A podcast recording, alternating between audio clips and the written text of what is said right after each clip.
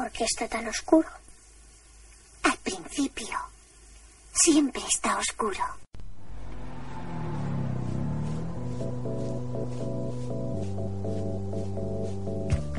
Bienvenidas a Planeta Invierno.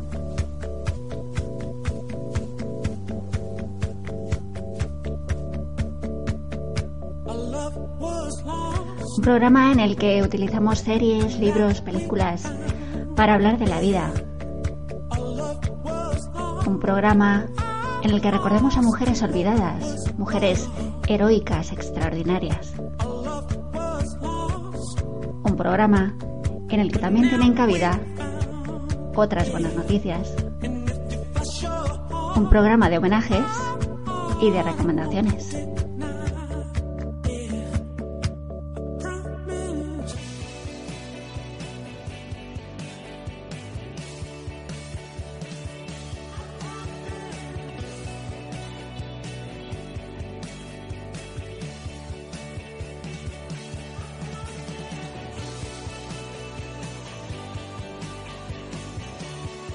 Planeta Invierno está patrocinado por Invítame a Vivir y Translaje Traducciones.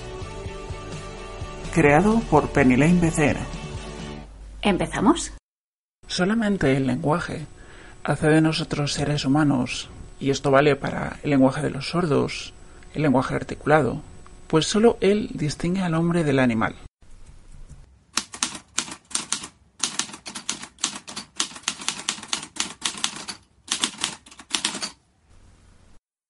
Con el término generación del 27 se conoce al que probablemente es el grupo de artistas y literatos más conocidos y más influyentes de la cultura española.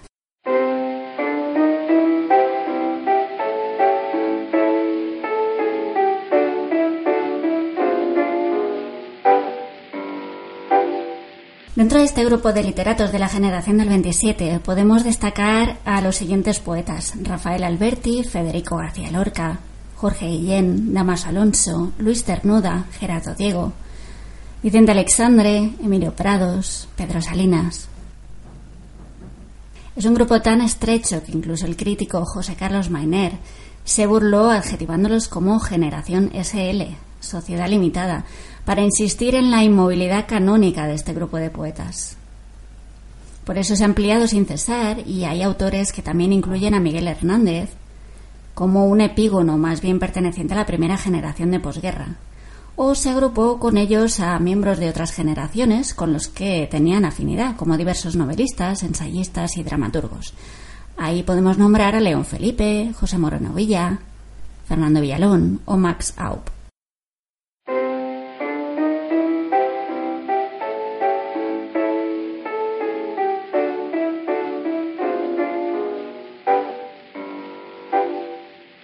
Su legado es ampliamente conocido, siempre y cuando hablemos de los hombres.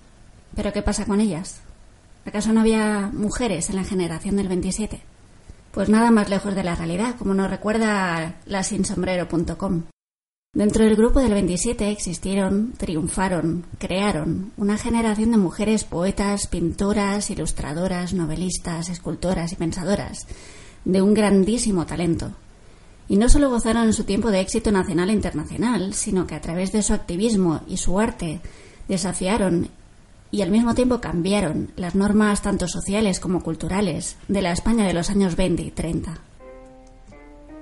Para Julius Petersen, el concepto historiográfico de generación consiste en una serie de criterios que tienen que cumplir todos los integrantes, o por lo menos casi todos, la gran mayoría.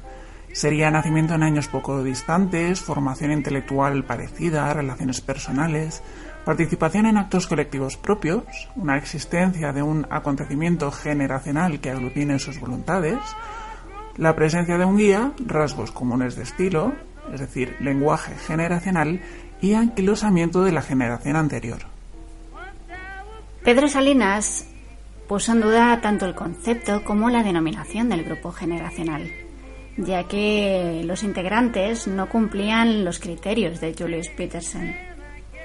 Si bien es cierto que el nacimiento de la mayoría se, sitúa en un lapso que no rebasa los 15 años, no todos los autores que nacieron en ese momento se han considerado miembros del grupo. Coinciden por otra parte los elegidos en una sólida formación universitaria y en la consideración de que Juan Ramón Jiménez era el poeta de referencia. Pero se pone en duda, por ejemplo, la existencia de un lenguaje generacional. Es verdad que todos ejercieron estéticas de la vanguardia artística, pero no renunciaron a la tradición literaria culta del siglo de oro ni, ni tampoco de la popular. Aunque se podría considerar acontecimiento generacional el acto de reivindicación en el Ateneo de Sevilla de la segunda época de Luis Góngora, lo que se vino a llamar culterana, Rechazada por la crítica literaria oficial, no se levantaron con firmeza contra generaciones anteriores, ni tampoco se hallaban en tal estado de anquilosamiento. Por el contrario, constituyen una generación cumulativa que asume los logros de todas las generaciones anteriores. Y todas estas generaciones, la del 98, la del 14, la del 27, las que forman la llamada Edad de Plata de la literatura española reaccionaban en el fondo contra una sola, que era la decimonónica, identificada con la falsía del turnismo de partidos y de la restauración monárquica, contra las que se levantó también el causismo, la institución libre de enseñanza y el regeneracionismo, corrientes de las que ellos se sienten herederos. Sí es verdad que hubo relaciones personales entre ellos, incluso de profunda amistad. Frecuentaron lugares y zonas como la residencia de estudiantes. Ahí entraron en contacto con las vanguardias científicas y artísticas. Y también frecuentaron el Centro de Estudios Históricos, donde asimilaron las tradiciones culturales hispánicas, así como en las redacciones de revistas como la Gaceta Literaria, Revista de Occidente, Litoral, Cruz y Raya, Octubre. Todo esto les hace tener una conciencia colectiva unida por experiencias comunes y propias, definidas por la positiva de la República y las negativas de la guerra civil y los exilios exterior e interior. La crítica afirma que se trata de un, de un grupo generacional, una constelación o promoción de autores, pese a lo cual ha terminado emitiéndose la designación de generación del 27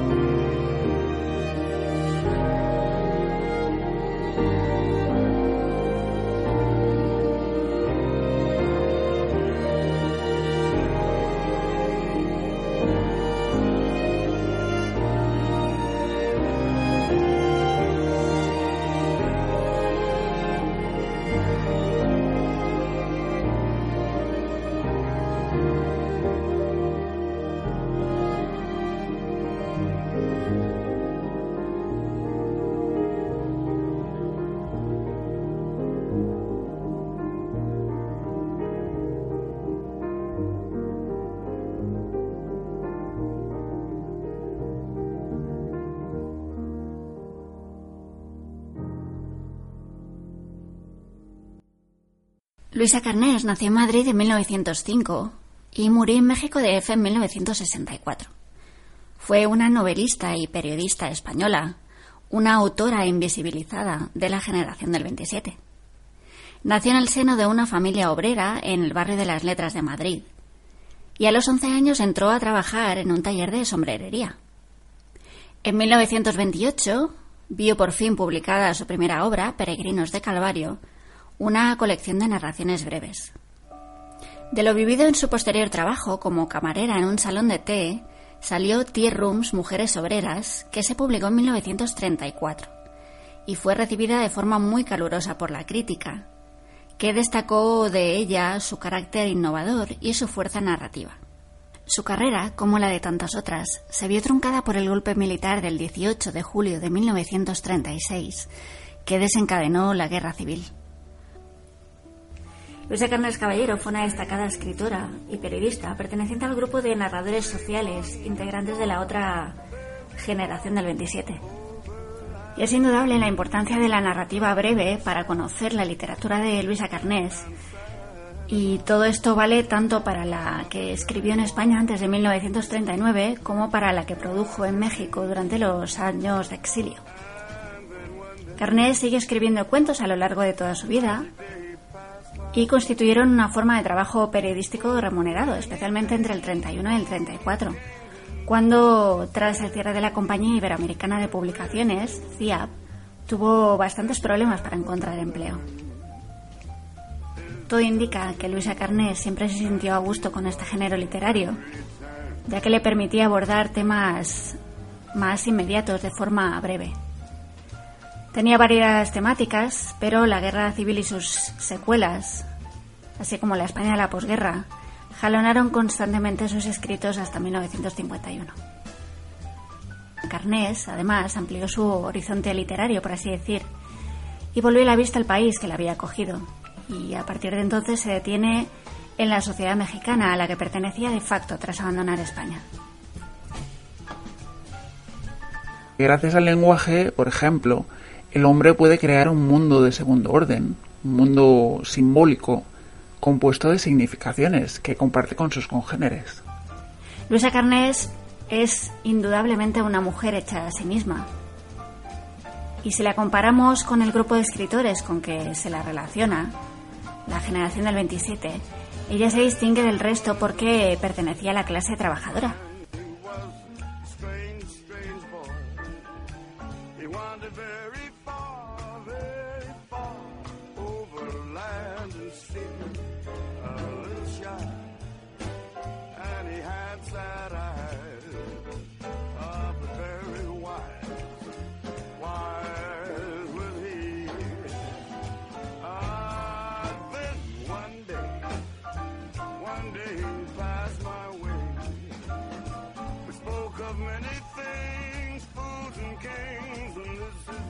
Said to me, the greatest thing you'll ever, ever learn is just to love and be loved in return.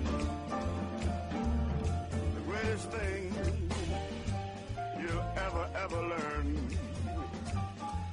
is just to love and be loved in return. This is what he said to me said this to me while I was walking down the street.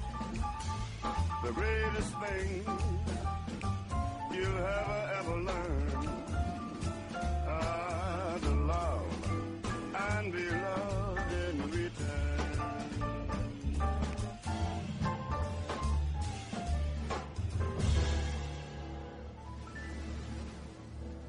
Nació el 3 de enero de 1905 en Madrid, en la calle Lope de Vega, en el barrio de las Letras. Y Luisa era parte de una familia numerosa, además de humilde. Ella era la mayor de cinco hermanos. El padre era barbero de profesión, se llamaba Luis Carnel Sánchez, y había emigrado a Madrid hacia 1895 para trabajar como empleado en una peluquería. Su madre era Rosario Caballero Aparicio y trabajaba como sastre antes de casarse una profesión que por desgracia tuvo que abandonar para atender al cuidado de todos sus hijos. Cambiaron varias veces de domicilio y la familia se instaló temporalmente en un local de la calle Santa Engracia 103, en el barrio de Chamberí, cuyo uso principal fue servir de peluquería de caballeros. Eso fue en enero de 1914. Durante cuatro años el establecimiento compartía la atención a los clientes y su uso como vivienda. Cuando tuvieron un cuarto hijo, la familia Carnés Caballero tuvo que buscar un espacio un poquito más adecuado y se trasladaron a la calle Fernández de la Hoz, a poca distancia de la peluquería que regentaba el padre. A través de algunos de sus cuentos podemos percibir huellas de esa edad temprana, una fase de su vida que estaba salpicada sin duda de recuerdos agradables, pero eran muy escasos, debido a la precaria situación económica que la obligó a trabajar desde muy niña. Así que muy temprano se inicia como aprendiz en un taller doméstico que se dedicaba a la confección de sombreros para suplir con su trabajo infantil los escasos ingresos familiares. Eso la aleja muy pronto de la escuela y la condena a una escasa instrucción reglada, hecho que siempre trataría de compensar a través de una formación autodidacta. Tras la derrota del bando republicano se exilió en México, donde murió prematuramente en el más completo de los olvidos para la historia de la literatura española. Dicen que Luisa Carnés marchó al exilio con lo opuesto y se llevó como único equipaje una cartera de piel que contenía su bien más preciado, que eran los relatos.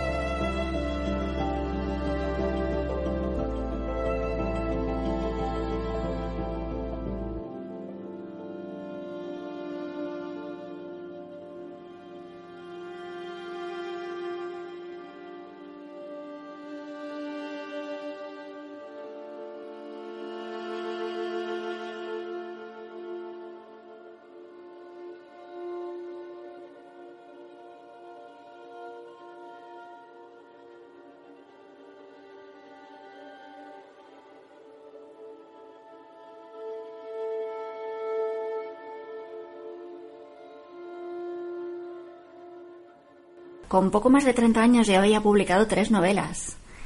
Peregrinos de Calvario, como habíamos dicho, en 1928, Natacha, en 1930 y Tea Rooms, Mujeres Obreras, en el 34. Luisa Carnés era dueña de una potente prosa, sin filtros, cruda, y repasa en estos cuentos el conflicto armado, la miseria, la condición infantil, las desventuras de los represaliados, la lucha de clases y sobre todo la condición de la mujer, que estaba castigada por la desigualdad, y la condena a luchar permanentemente por ocupar su espacio. Silenciada durante décadas, la producción literaria de Luisa Carnés se encuentra en pleno proceso de recuperación, gracias al empeño del profesor e investigador Antonio Plaza Plaza, que emprendió este proyecto en solitario hace ya más de 20 años. En todos estos años, además de publicar numerosos ensayos sobre la figura de Luisa Carnés, sobre su obra, Plaza también ha editado buena parte de sus creaciones inéditas, El Eslabón Perdido en 2002, De Barcelona a la Bretaña francesa y La Hora del Odio en 2014. Ha logrado que llegue a las librerías en 2014 en facsímil y más recientemente en una edición comercial, Tea Rooms, Mujeres Obreras, que fue la novela social que había visto la luz en 1934. Los años 20 del pasado siglo resultaron más bien malos tiempos para el género narrativo, por entonces una nueva promoción de escritores, la de aquellos niños de la guerra a los que se ha dado en llamar generación del 50 o generación del medio siglo, llevaba ya varios años haciendo del cuento su más certera carta de presentación ante el público español. Quienes continuaron cultivándolo veían reunidas sus narraciones en los volúmenes que se empezaban a publicar al iniciarse la década de los 70 del siglo XX. Y así vencían la tradicional desatención con la que las editoriales siempre han tratado el cuento en España.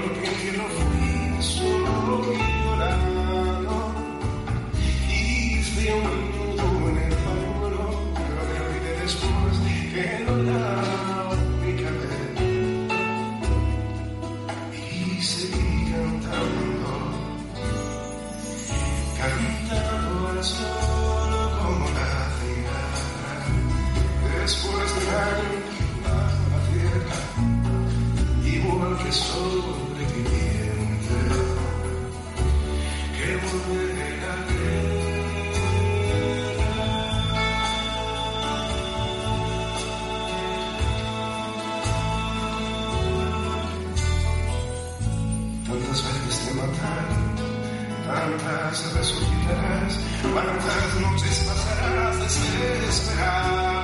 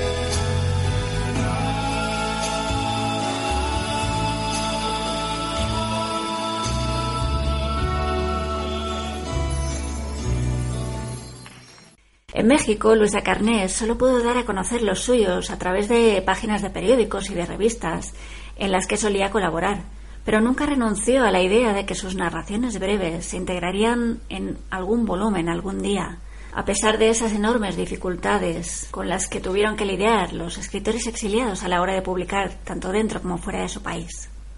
Así se desprende de la agrupación que ella misma realizó, una compilación en la que juntó siguiendo un criterio común entre los autores desterrados, los cuentos españoles que había escrito en el destierro por un lado y por otro sus cuentos mexicanos.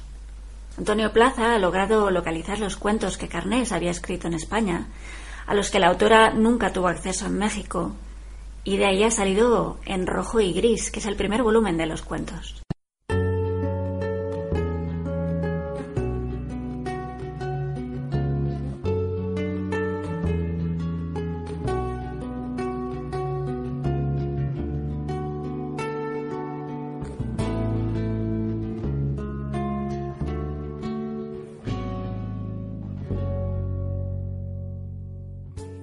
Son primeras narraciones entre las que se cuentan numerosos cuentos infantiles que dan fe de su firme y temprana apuesta por la literatura.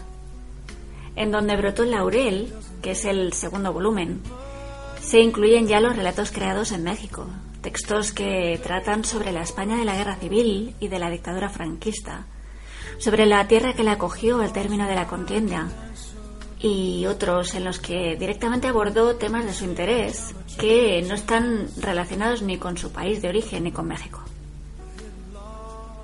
La lectura de estos cuentos permite comprobar cómo se concretó la mirada con la que Luisa observó y también retrató el mundo en sus narraciones. En los primeros deudores, como así lo testigua Mara dentro de las lecturas que la llevaron a convertirse en esa escritora autodidacta que llegaría a ser, desarrolló argumentos ambientados en lugares indeterminados o imaginarios, que dejó de frecuentar en cuanto fijó su atención en el entorno urbano que también conocía. Una ciudad que no siempre identificó, pero que es la misma urbe, donde las jóvenes trabajan en grandes almacenes, las familias acuden los domingos a los merenderos, las parejas buscan intimidad en los bancos de los parques, o toman el tranvía de la línea Solventas, en las que se sitúan algunos de los cuentos.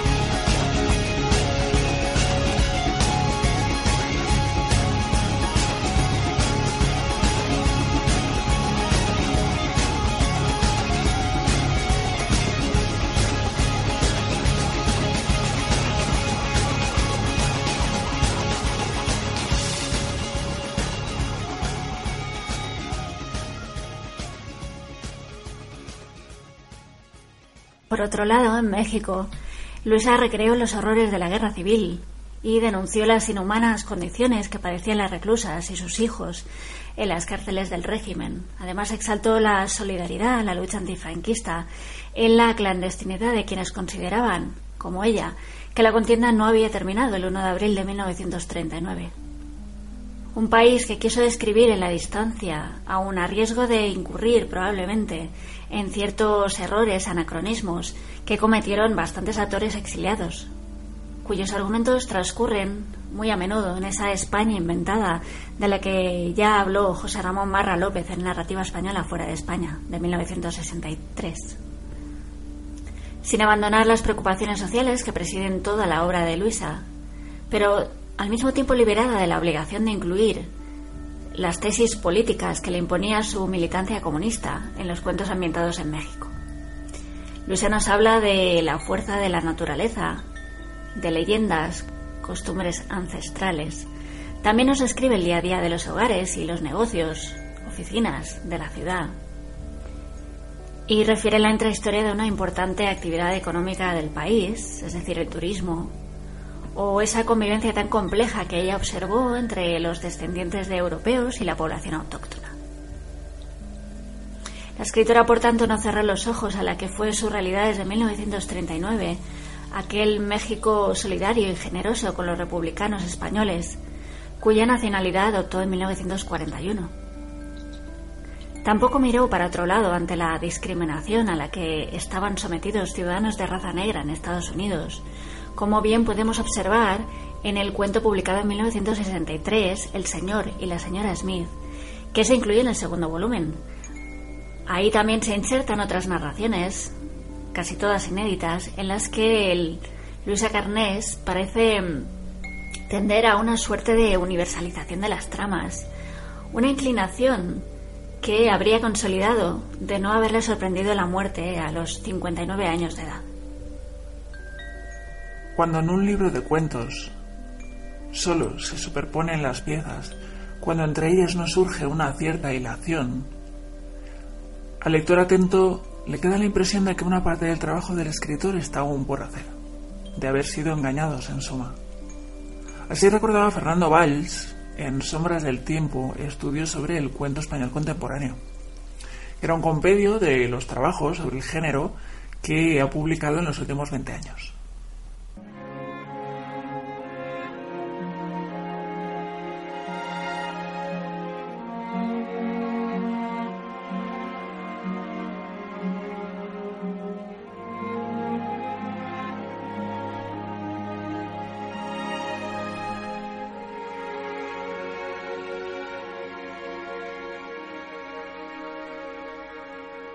Estos cuentos no son únicamente la suma de estas narraciones breves que escribió Carnés a lo largo de su vida, porque entre ellos hay una hilación muy evidente. Es una reflexión sobre la condición humana que ella se propuso, más allá de la época, de las circunstancias en las que fueron escritos y de la realidad en la que detuvo su mirada. Por sus páginas transitan hombres sensibles, lisiados, buenos, desequilibrados, pusilánimes. Todos ellos vencidos por la vida, como le sucede al protagonista de Rojo y Gris, el cuento que da título al primer volumen. La misma cruel existencia a la que renuncian los protagonistas de Los zapatos filósofos y el coche desvencijado sobre el que trata Acabado. Dos alegorías sobre el cansancio vital que Luisa Carnes compuso con más de 30 años de diferencia. También andan en sus relatos los adúlteros, los maltratadores psicológicos de sus esposas, los vividores. Eran unos tipos que contribuyeron a idear una variopinta galería de personajes femeninos, a cuya caracterización la inclinaron tanto el componente autobiográfico de sus narraciones como su apuesta por la mejora de la situación en la que se hallaba la mujer de su tiempo.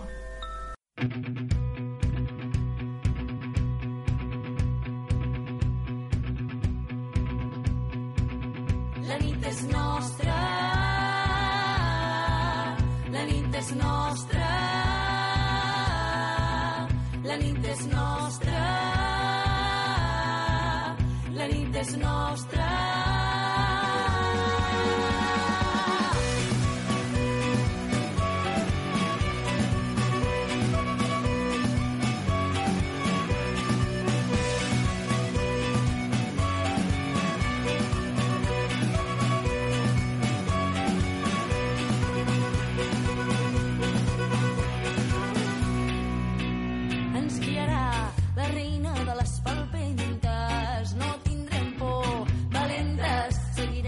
Peces que han deixat aquelles que calentes? Han trencat el tabú de la sang decidint que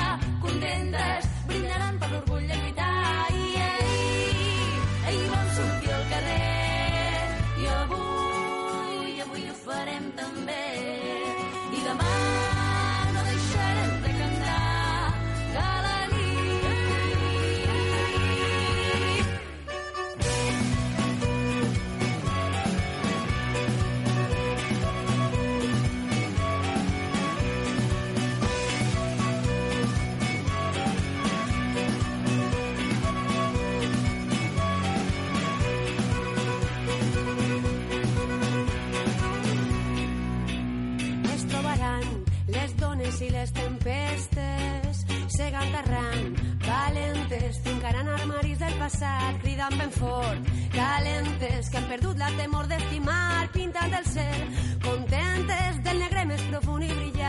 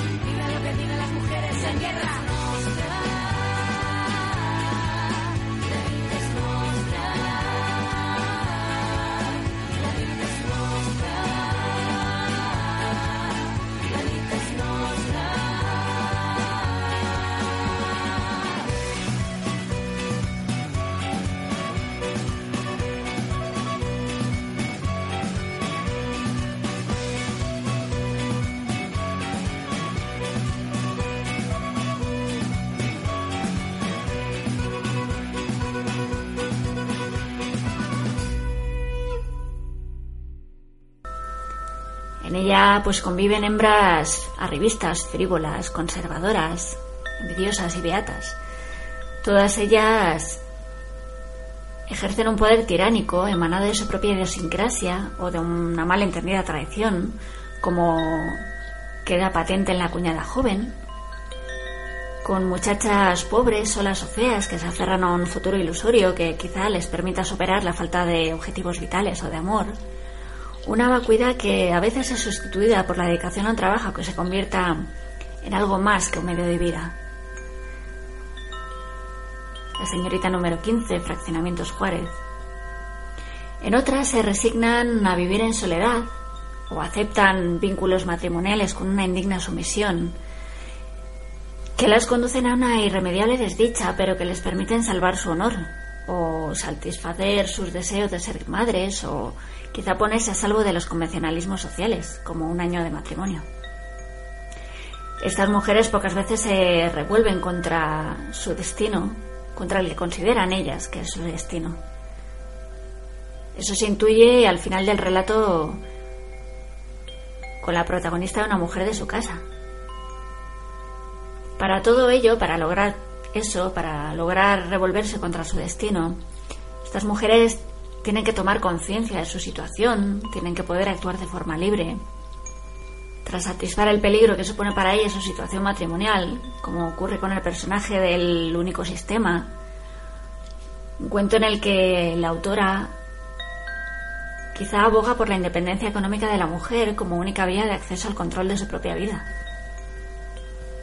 Los seres que transitan, por tanto, por estos relatos están acuciados por la miseria económica, están constreñidos por la moral de esa época y se debaten entre tomar las riendas de su día, de su día a día o dejarse arrastrar por el fluir de la existencia.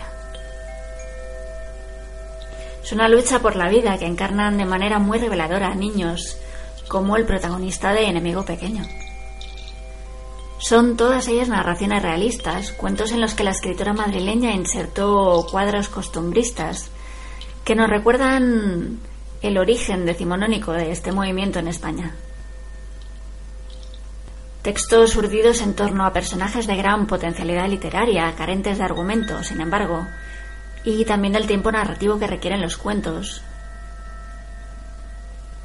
Para Luisa, los cuentos le sirvieron para darse a conocer como escritora, ayudar a no procurarse un medio de vida. Pero no la abandonó para consagrarse a la creación novelística como suele ocurrir con frecuencia, sino que la cultivó con tenacidad durante 40 años y eso le permitió perfeccionar una técnica que es tan precisa como difícil.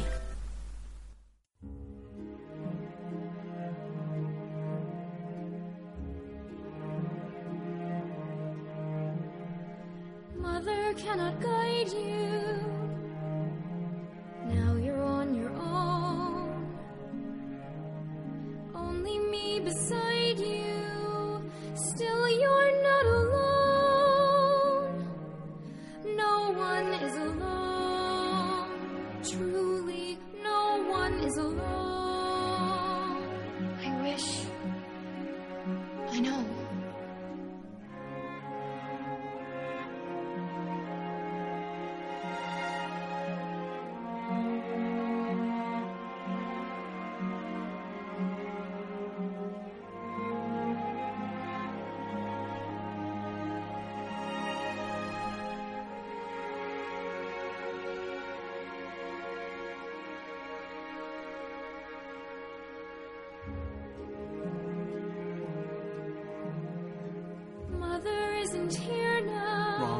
Things, right things. Who knows what she'd say? Who can say what's true? Nothing's quite so clear now. Do things, fight things. Feel you've lost your way. You decide, but you are not alone. Believe me, no one is alone. No one is alone, believe me. Truly, People make mistakes. Fathers, mothers, people make mistakes. Holding to their own. Thinking they're alone. honor their mistakes. Fight for their mistakes. Everybody makes one another's terrible mistakes. Witches can be right, giants can be good. You decide what's right, you decide what's good. Just remember. Just remember, someone is on your side, our side, someone else is not. While we're seeing our side, our side, maybe we forgot. They are not alone. No one is alone. Someone is on your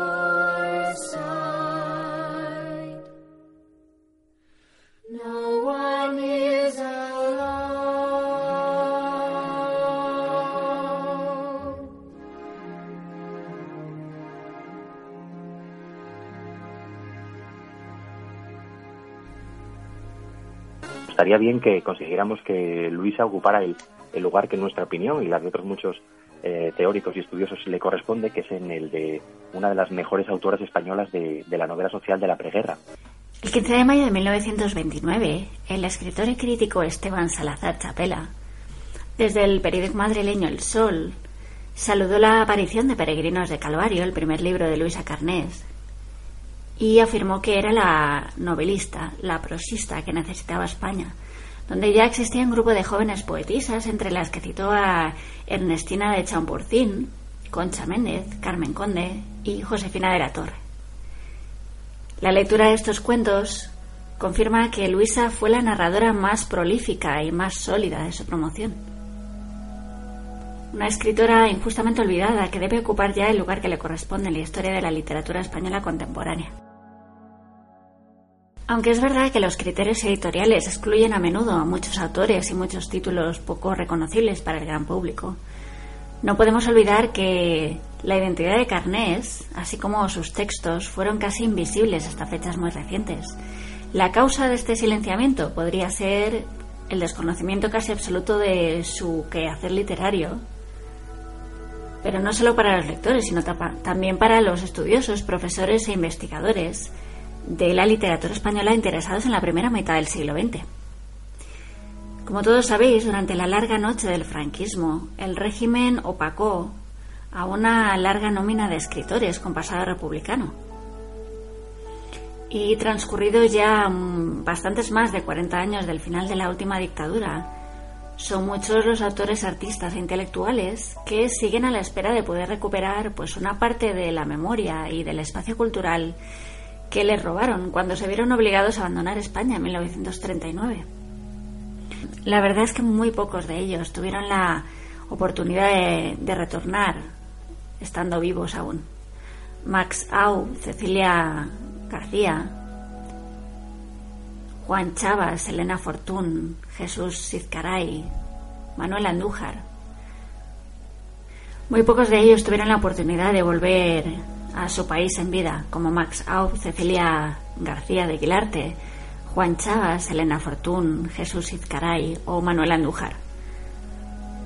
Pese al tiempo que ha pasado y las transformaciones políticas acaecidas, enterrado el franquismo, el reconocimiento de todos esos intelectuales, artistas y escritores que se fueron al exilio sigue siendo una de nuestras asignaturas pendientes.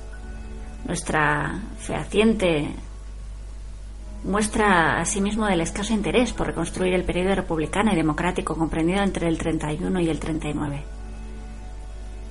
Su esclarecimiento ha sido hurtado, por así decirlo, no solo por razones políticas, también por la desidia, la pereza, la apatía, que han marcado la política cultural española en los últimos decenios, a excepción del esfuerzo de algunos equipos de investigación.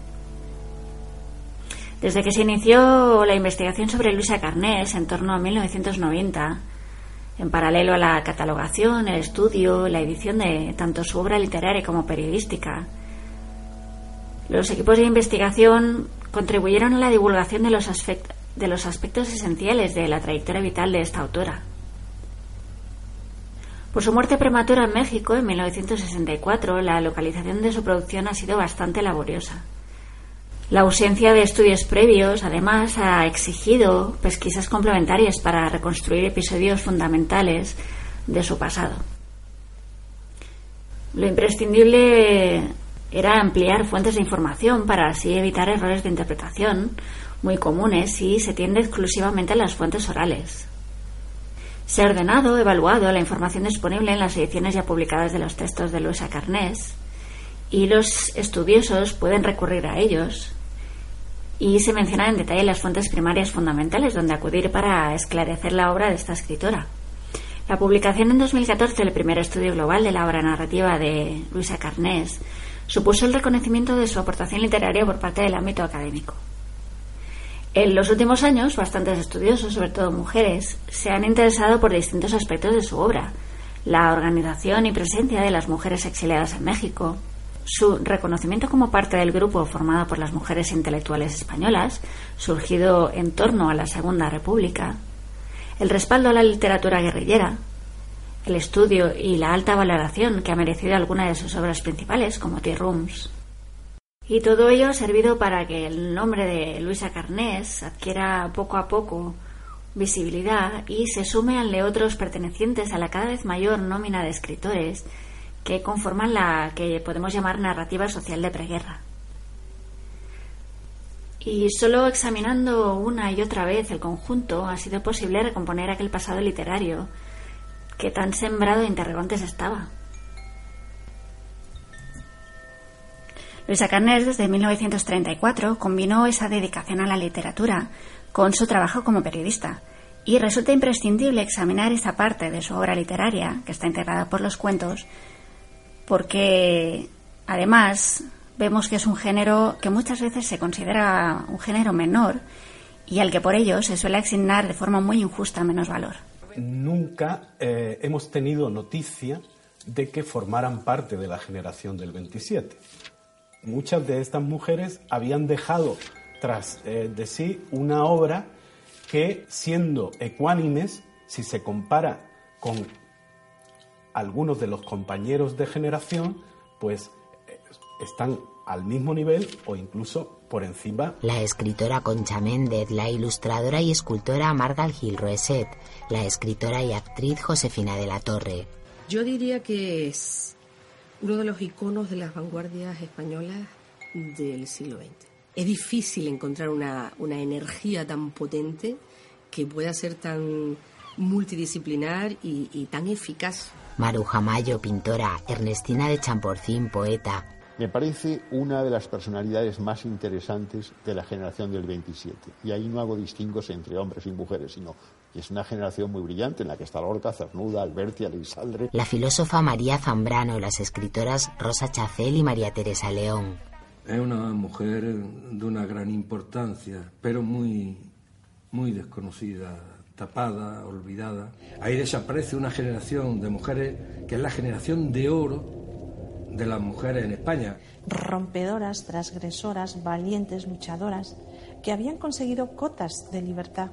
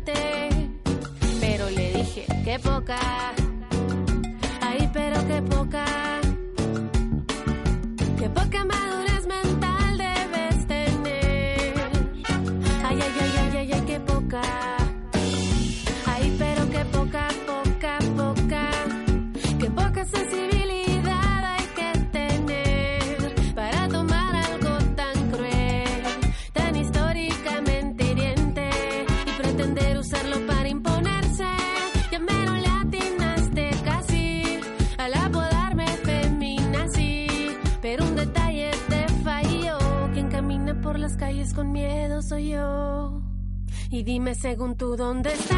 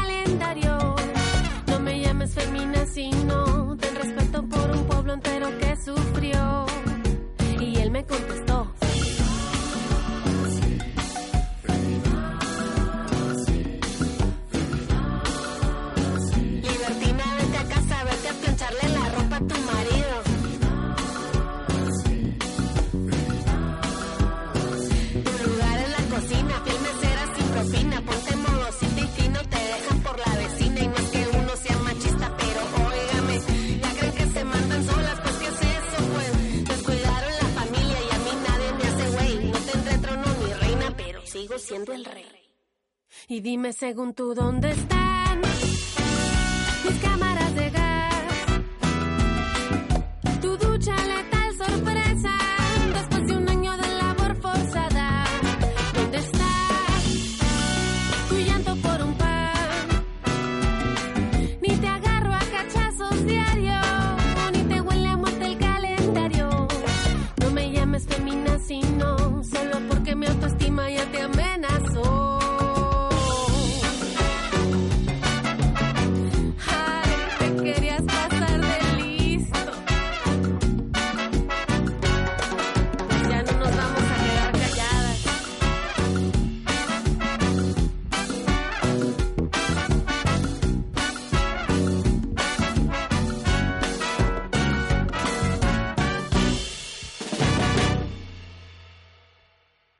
La chivata.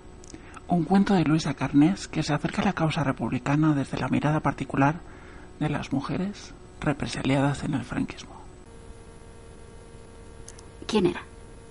No podía ser la madre del niño recién nacido, de aquel niño de piel rosada, llena de arrugas, cuyos puñitos apretados eran los únicos puños que podían cerrarse ante las miradas agudas de las celadoras.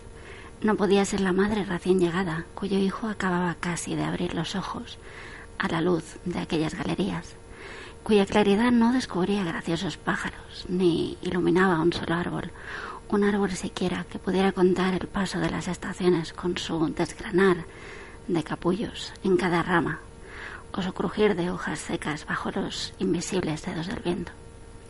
No podía ser aquella madre nueva cuyos labios pálidos se llevan el camino de la libertad del marido. Podéis matarme, pero no diré dónde se fue. Su cabello apretado en rueda sobre la nuca todavía no encanecía. Sus manos alzaban al hijo para que recibiera el rayo de sol que paseaba despacio, de doce a una, por el patio, para que recibiera el aire delgado que a las oscuras celdas no quería pasar. No podía ser tampoco la madre del niño doliente, que no sabía lo que era un caballo, ni menos aún conocía la leche de la vaca mugidora, e ignoraba que dos hileras de casas formaban una calle y varias casas puestas en rueda forman una plaza. El niño de piernas de alambre que desconocía otras aves que no fueran aquellas que cruzaban por encima del penal, con un ruido que hacía temblar todos sus pequeños huesos. No podía ser tampoco la maestra. La maestra no era joven ni bella. Sus manos se habían deformado con ropas ajenas. Había lavado en lavaderos públicos, en pilas frías, por las cuales pasaban ropas de todas partes, pero sobre todo señaladas con un signo USA, que la maestra conocía muy bien. En lavaderos de hospitales, oscuros, húmedos, acompañado a veces de algún cadáver, en espera de la noche para ser rescatado por la tierra. Así se enclavijaron los dedos de sus manos, mientras los niños españoles no sabían que dos y dos son cuatro.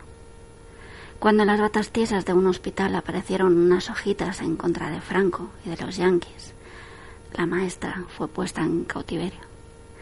Y ahora sus dedos torcidos apenas pueden sostener el pedazo de lápiz que escribe para los hijos de las presas.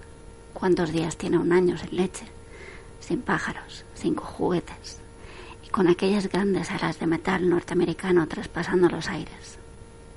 No podía ser tampoco la maestra. No podía ser la anciana de los zuecos, otro beso de amor sobre un camino. Le preguntaban, ¿dónde está tu hijo? Y ella respondía, sábelo Dios. Y ahora estaba allí, en el día eterno de la cárcel, con sus viejos zuecos que nadie podía arrancarle de los pies y que producían durante todo el día un ruido seco por las galerías y el patio, añorando las viejas piedras de la aldea. No podía ser tampoco la vieja de los zuecos. Pues ¿quién entonces? ¿Quién era? ¿Carlota, la de los ataques? ¿Jacinta? la madrileña, Pepa, la tuerta, culpa fue del vergajazo de la funcionaria. Maruja, la liviana, flaca como un perro flaco, saltarina y ligera como un alambre azotado por el vendaval.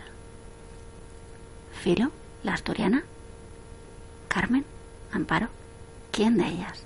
¿Cuál de todas aquellas sombras de mujer era ella? Bueno, yo no digo nada que sea aquella o la de más allá, pero entre nosotras está la próxima. ¿Tú? ¿No querrás decir... Pero por qué me miras? ¿Tengo yo cara de chivata? Mía esta. Estás enfrente de mí. algún lado tiene una que mirar. Pero casualmente me has mirado a mí. Pues eso habrá sido, casualmente, mía esta. Estaban en el patio. El sol ya alto apenas calentaba. Alto, alto. La madre joven levantaba a su hijo entre las manos. El niño de Karina, menuda, como una cereza arrugada. Pero no lograba que la infanta alcanzara aquella débil flecha amarillenta que apuntaba a una pared gris. La liviana tiritaba dentro de su toquilla negra y con sus largos brazos rodeaba su propio cuerpo. Carmen, María, Angustias, Filo. Hacían guantes de pañitos de perlé y la anciana de los zuecos medía las losas frías de aquel pozo que se comía los colores, los senos, las caderas la juventud de las, de las reclusas. Tú dices, pero una tiene que recelar de todo. Aquí todas somos de confianza, pero ¿quién dio el soplo del día de la clase política? ¿Y la noche de la lectura del periódico? ¿Cómo se supo quién escondía la bandera republicana el año pasado? Tiene razón. Todo eso es más que sospechoso. Los funcionarios no son adivinas, hay que ahorcar a la que no puede ser una política. Tiene que ser una de las comunes que se haya infiltrado. Pero ¿quién puede ser? ¿Quién? Otra vez a mirar, a buscar con los ojos en los ademanes de un grupo en otro. No podían ser más de cinco. ¿Quién? ¿Quién? Y otra vez la misma de antes. Y dale. Mira para otro lado. Pues algún sitio tengo que mirar. Mira esta. Siguieron mirándose unas a otras después en el comedor y más tarde al formar en la galería para que las contara la celadora. Y los días que vinieron no había descanso. No se sabía quién era, pero se la sentía en todas partes.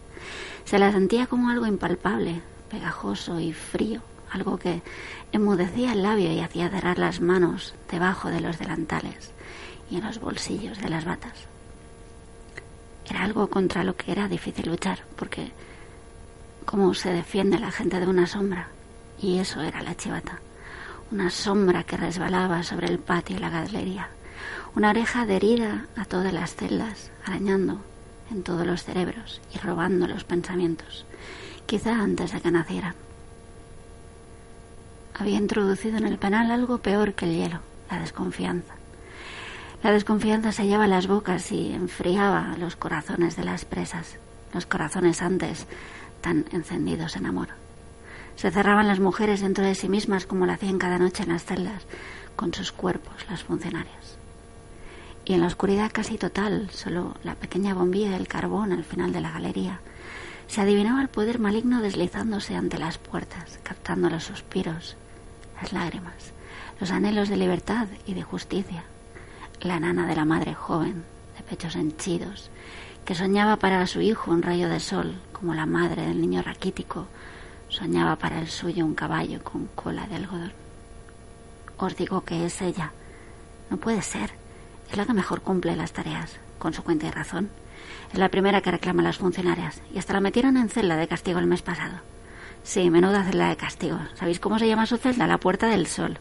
Mi hermana la vio en la calle hace dos semanas. ¿Cómo es posible? Toma, siéndolo. Entra y sale de la cárcel como Pedro por su casa. ¿Qué más pruebas queréis? Si fuera verdad, era para matarla. Y tanto que lo es. Mi hermana no inventa infundios. Me lo escribió en un papelito. Aquí está. Pasarlo a las demás, con cuidado. Sí, contento. La anciana de los zuecos contaba baldosas en el patio. La madre joven había conseguido al fin que su hijo aprisionara en sus puñitos cerrados el sol. Y reía. Qué rico solecito para mi niño. Carmen, Filo, Carlota, María y Angustias. Movían entre los dedos las agujas a hacer croche. El pequeño papel blanco pasó entre sus dedos ligeros, entre los aleteos juguetones. En él unas letras a lápiz decía, cuidado con la liviana, la he visto en la calle. Entre los dedos de la última se convirtieron en diminutos pétalos, que más tarde desaparecieron en el retrete. ¿Lo creéis ahora? ¡Qué horror! Es la más interesada en las clases políticas, la más interesada en la lectura del periódico. ¡Qué descanso para todas! Cuando yo decía que ella estaba entre nosotras, pero lo decías mirándome a mí. Vaya manía que te ha entrado. Bien sabe Dios que no te miraba a ti ni a ninguna, pero desconfiaba de todas. Alguna de nosotras tenía que ser. Eso sí. Y pensar que ella tiene el secreto de nuestro trabajo. Y sabe cómo entran las cartas en la cárcel. Y cómo salen. Ya se nos estropeó lo del 14 de abril. ¿Qué te crees tú eso? Veréis cómo hay cacheo el 14. ¿Y qué? Que lo haya. En Pérez nos hemos visto. Y tanto. Callarse que ahí viene. Pero como eran cinco en el corro, la liviana pasa de largo. ¿Se habrá olido algo? Es muy larga. Es que somos cinco. Es verdad. Cumple bien el reglamento. Demasiado bien. La madre aupaba en sus brazos al niño recién nacido, que seguía apretando en sus puñitos el sol, que tendía a escaparse. Qué solecito tan rico para mi niño. Los zuecos de la anciana seguían arañando las losas del patio, buscando acaso los perdidos pedruscos de la aldea. Ya el sol calentaba aquel 14 de abril, pero a nadie le extrañó ver a la maestra envuelta en la manta de su cáter. Llevaba algunas semanas que se quejaba de tercianas, pero apenas le hacían caso las funcionarias y por todo tratamiento le suministraban dos aspirinas al día. A nadie le extrañó verla aquel 14 de abril envuelta en la manta, tiritar bajo el sol alegre que envolvía en su calor al niño de carita de cereza arrugada, como metida en alcohol. A pesar del cacheo de la mañana, las funcionarias no habían prohibido la hora del paseo en el patio, aunque estaban más vigilantes que de costumbre en las galerías altas que miraban al patio. Por la mañana, después del desayuno, cuando las reclusas atendían al aseo de sus celdas, sonó un timbre largo rato y la jefa de galería apareció a lo lejos. Cacheo tenemos. Venía la jefa acompañada de otras dos celadoras de la prisión. La jefa, la jefa gritó. Todas afuera, cada una de pie al lado de su celda. Las celadoras subalternas registraron a las mujeres una por una. Registraron las celdas una por una. Nada quedó sin registrar.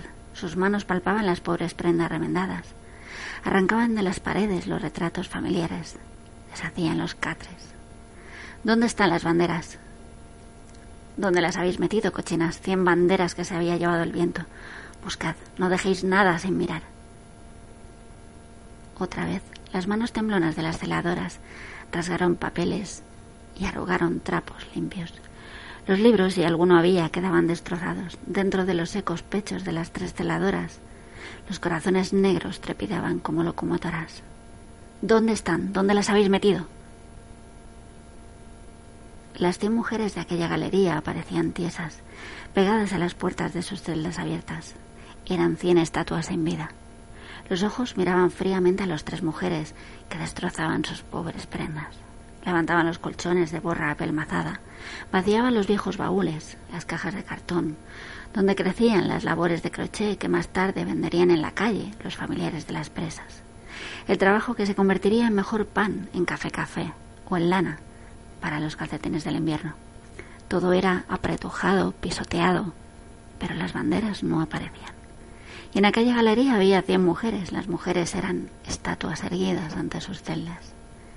Entre ellas estaba la de la liviana, desarticulados los largos brazos y piernas, pegada a la puerta oscura como una delgada oblea, y la madre joven, rebosantes los pechos hasta mojar la fea bata y la anciana de los zuecos, impaciente por emprender su interminable caminata en busca de la aldehuela, que no se vislumbraba en patios ni pasillos, y la maestra, tiritando de frío en 14 de abril. ¿Por qué tiemblas tú? inquirió la jefa. Me siento mal. Tiene calentura, dijo la madre joven. Cuando acabéis, dadle a estas dos aspirinas, ordenó la jefa a las celadoras. Media hora más tarde quedaron solas las reclusas. Cada cual se entregó a la tarea de arreglar sus pobres bienes destrozados. Reían y cantaban y se abrazaban unas a otras. Una vez que la liviana intentó abrazar a una de ellas, se sintió rechazada y una voz muy baja dijo, Quita de ahí, Judas. La liviana fingió no haber oído nada. Siguió haciendo su vida ordinaria, el taller, la labor de crochet, como todas. Nadie le volvió a decir nada. Pero empezó a sentirse sola. A la hora del paseo en el patio comenzó a sentirse sola. Sorprendió a sus compañeras miradas que no conocía. Le llegaba un sordo rumor de voces, como el ruido airado del mar cuando se escucha desde lejos, al otro lado de una montaña. Abría mucho los ojos y los oídos, pero nada oía ni veía, salvo las miradas extrañas que avanzaban hacia algo, que buscaban algo sin acabar de posarse en nada y aquel ruido sordo de las voces sin palabras, aquel como fino oleaje que le acercaba. Arriba, en la galería superior, las celadoras vigilaban el patio, pero estaban muy lejos. No podía reclamar su atención. No encontraba el medio de comunicarles su miedo, de hacerlas partícipes de aquella amenaza que sentía sobre sí y la llenaba de temor. Nunca supo lo que era el temor, esa cosa que enfría las manos y paraliza las piernas. Es lo que debían sentir las presas políticas cuando la falange las llamaba a declarar a la Dirección de Seguridad y que ella desconocía. Desde arriba las celadoras veían el patio como lo veían siempre, florecido de cabezas de mujer, a falta de flores auténticas, ni siquiera con la más leve brizna de hierba asomando entre las piedras. No podía traspasarlas aquel sordo rumor como de mar que comienza a embravecer. no podían ver aquellas miradas que cambiaban. Ahora tenían una expresión solo captada por la leviana, aquellas miradas que al fin convergieron en un punto, como aquel que llega a una cita, y acallaron aquel rumor, que no tenía nada de humano, para dar paso a un grito extraño, desarticulado, que no era de temor, ni de alegría, ni de odio, proferido por cien gargantas, que ahogó el de la liviana antes de nacer. En el barullo alguien dijo, todavía no están ahí las funcionarias. No importa, tiene que ser ahora. Así se acordó. La manta en que se arrebujaba la maestra voló sobre muchas cabezas. El grito se dividió en gritos, pero ahora eran de alegría, contenida por mucho tiempo, más bien desconocida de siempre. Era la locura del silencio, transformado en voz y luego en cántico. Cantaban canciones infantiles y mientras las sílabas formaban en sus labios palabras candorosas, las voces eran aullidos sin forma que atraían las miradas de las celadoras de la galería superior. Cantaban y golpeaban sobre la manta de la maestra con tercianas que después de revolotear sobre las cabezas había caído al suelo. Golpeaban sobre la manta con risas y alaridos. La madre joven entregó a su hijo a la vieja de los zuecos y golpeó también con fuerza. Todas golpeaban ciegamente encima de la manta con las pies y las manos. Golpeaban por ellas y por las demás reclusas del penal. Golpeaban por sus hombres presos o muertos, por sus propias penas y por las ajenas. Golpeaban por los cautivos, víctimas de las delaciones, por los eternos días de la cárcel, por las noches sin sueño, por los años sin pan y sin leche, por la juventud sin amor, por la niñez de los niños que no conocían de España más que unas celdas estrechas y unos altos muros grises. Cuando aquel flaco cuerpo de la liviana, aquella fea rata de la tora, dejó de ofrecer resistencia debajo de la manta, sintieron miedo. Un miedo colectivo que es más profundo y trágico que el miedo de un solo ser, que es un miedo que no cabe en el mundo. Pensaron, la hemos matado. No, ellos no querían matar, no querían devolver muerte por muerte. Querían castigar. Demostrar a las celadoras que la chivata no había podido interrumpir en la cárcel el trabajo de las políticas, cortar su apasionada esperanza, su confianza en el mañana de España y la propia confianza, la amorosa confianza de unas en otras, la mutua ayuda, la solidaridad, la comprensión. Todo eso tan bello, tan alentador, que les ayudaba a sobrellevar la larga espera redentora. El mañana español que sería esplendoroso, como lo era ya para otros pueblos de la tierra. Con temor, Alguna tiró de una punta de la manta de la maestra y se vio a la leviana moverse, sentarse en el suelo, recogerse sobre sí misma, extender sus brazos con aire dolorido. A las celadoras, que miraban la escena con estupor, que hasta entonces no comprendieron. Socorro, me matan, gritó la chivata con pocas fuerzas que le quedaban. Y las celadoras acudieron de todas partes en su ayuda, pero iban a ser difícil encontrar a los culpables. Habría que castigar a las cien mujeres de las cien celdas del piso bajo del penal. mientras la liviana era atendida en la enfermería de los golpes sufridos aquella noche del 14 de abril en las celdas del piso bajo. Cien voces gritaban una canción de la guerra española que en este momento para las reclusas era una canción de victoria. El ejército del Ebro, una noche el río pasó y a las tropas invasoras buena paliza les dio. cuando los funcionarios encendieron las luces de la galería baja. Cien banderitas republicanas ondearon a través de los ventanucos de las cien celdas, bajo las bombillas del carbón.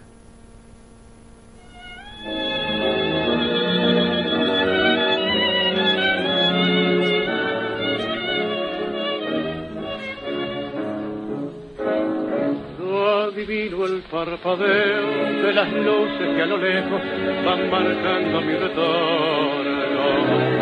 Son las mismas que alumbraron con sus pálidos reflejos hondas horas de dolor. y aunque no quise el regreso, siempre se vuelve al primer amor. La vieja calle donde el eco dijo, tuya es su vida, tuyo es su querer, bajo el burlón mirar de las estrellas, que con indiferencia hoy me ven volver, volver, con la frente marchita, las nieves del tiempo platearon mi piel. Sentir que es un soplo la vida, que veinte años no es nada, que febril la mirada, errarte en la sombra se busca y te nombra. Vivir con el alma aferrada a un dulce recuerdo que lloro otra vez. Tengo miedo del encuentro con el pasado que vuelve a enfrentarse con mi vida. Tengo miedo de las noches que pobladas de recuerdos encadenen mi soñar. Pero el viajero que huye, tarde o temprano detiene su andar.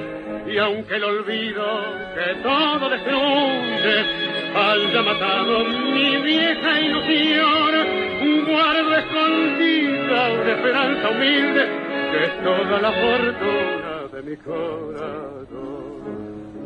Volver con la frente marchita, las nieves del tiempo platearon mi piel. Sentir que es un soplo la vida, que veinte años no es nada, que febril la mirada, errarte en la sombra, te busca y te nombra. Vivir con el alma aferrada a un dulce recuerdo que lloro otra vez.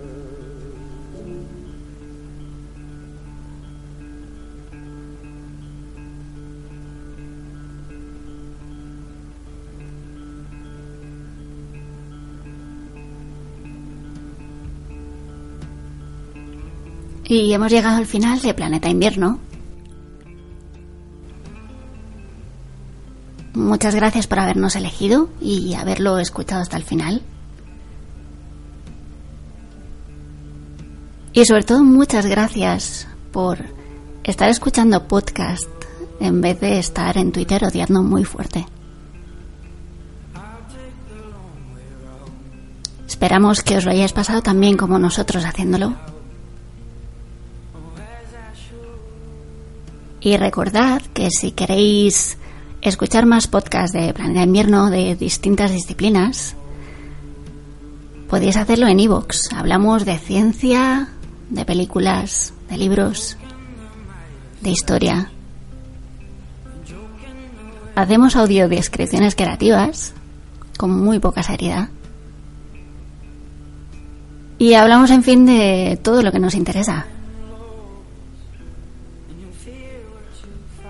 Así que si nos quieres acompañar, bienvenido seas.